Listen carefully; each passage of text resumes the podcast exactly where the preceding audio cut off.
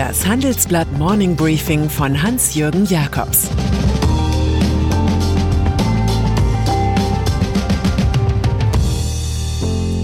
Guten Morgen allerseits.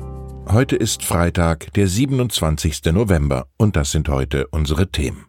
Die Bürger und die Pandemie. Herbert Dies mit Selbsterkenntnis. Der große Schufa-Plan. Dieser Podcast wird präsentiert von Samsung. Das volle Potenzial entfalten. Das neue Samsung Galaxy Z Fold 2 5G kann mit einer einfachen Handbewegung von einem kompakten Smartphone in einen großzügigen Screen verwandelt werden.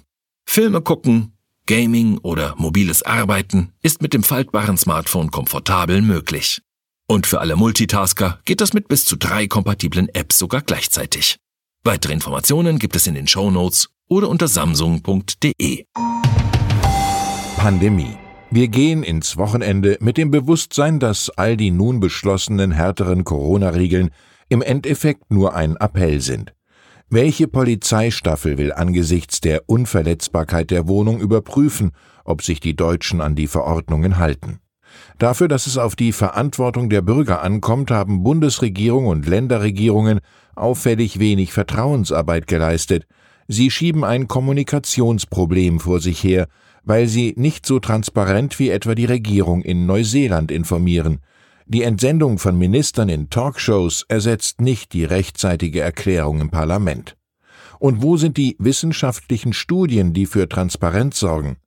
So schwingt bei Gesundheitsminister Jens Spahn auffallend viel Demut mit, das Allerwichtigste ist sowieso, dass die Bürgerinnen und Bürger von sich aus sagen, dass wir vielleicht kleiner feiern als sonst.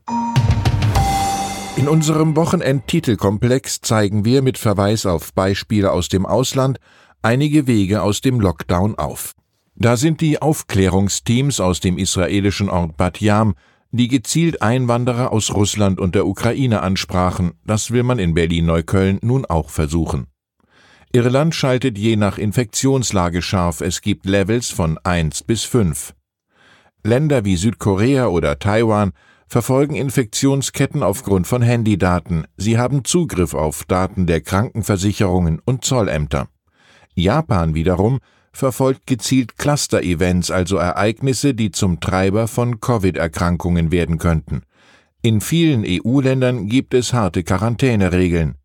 Fast die Hälfte der Finnen hat eine spezielle Warn-App namens Corona-Wilku heruntergeladen.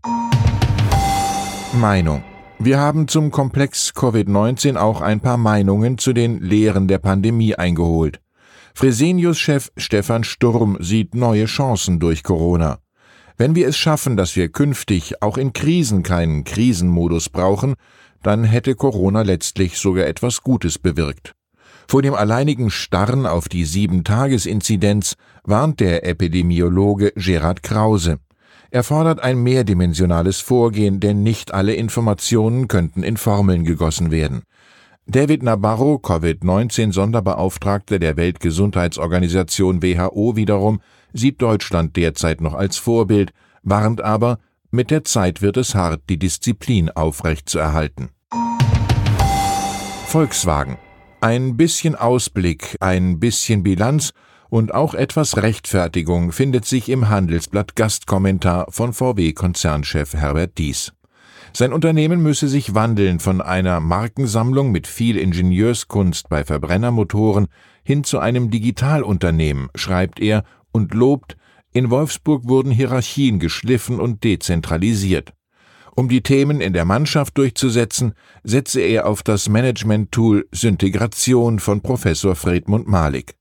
In einem dieser Malik-Workshops sind offenbar die Führungskräfte auch auf die Tesla-Aufholjagd eingeschworen worden. Wie in einem Zeugnis schreibt der CEO schließlich, dass er mit seiner gelegentlich konfrontativen Art in seiner beruflichen Laufbahn gute Ergebnisse erzielt und viel verändert habe. Ich habe meinen Führungsstil hinterfragt und für Wolfsburg angepasst.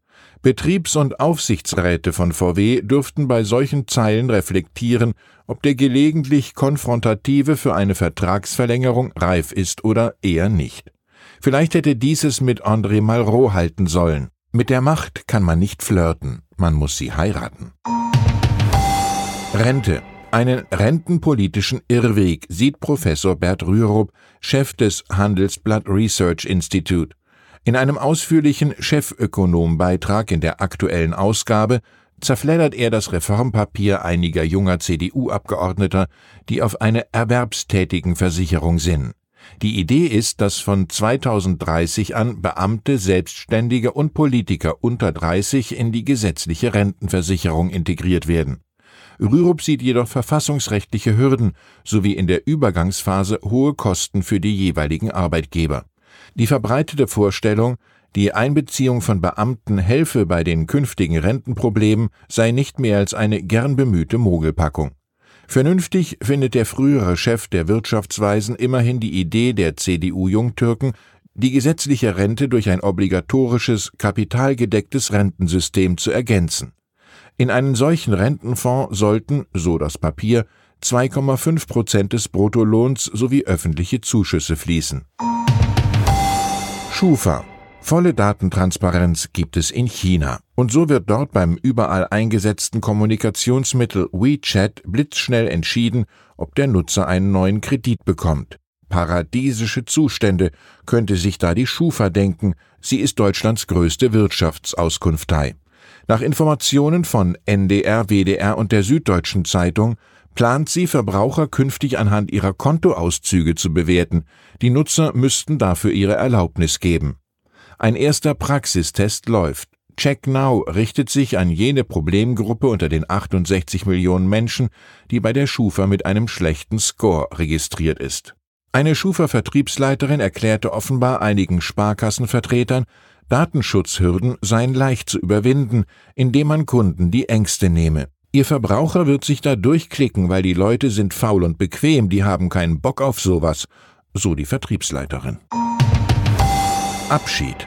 Kurz vor Schluss eine Mitteilung in eigener Sache. Seit 33 Monaten hat Sven Affüppe freitags regelmäßig den Wegdienst beim Morning Briefing geleistet.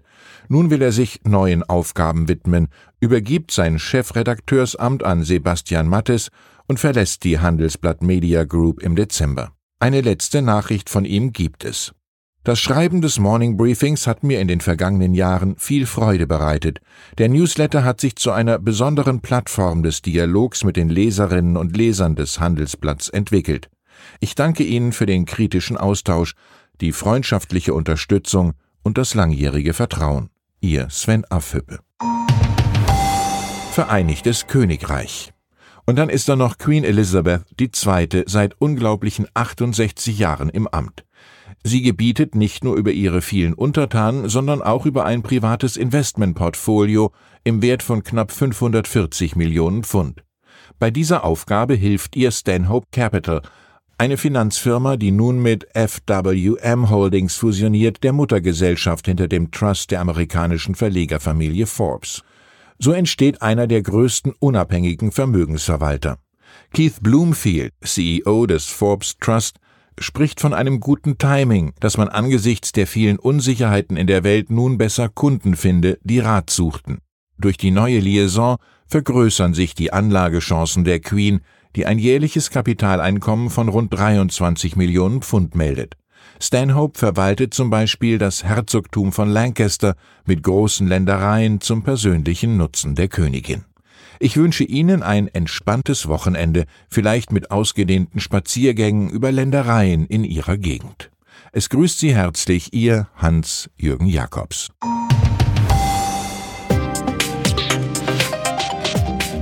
Ab 17 Uhr sprechen wir bei Handelsblatt Today über alle Themen, die die Finanzwelt bewegen. Das kann auch das Thema Nachhaltigkeit sein, das in allen Bereichen unseres Lebens immer wichtiger wird und längst auch in der Finanzwelt angekommen ist.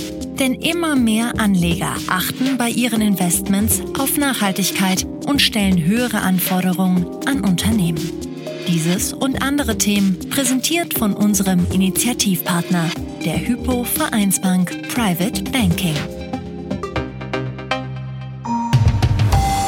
Das war das Handelsblatt Morning Briefing von Hans-Jürgen Jakobs, gesprochen von Peter Hofmann.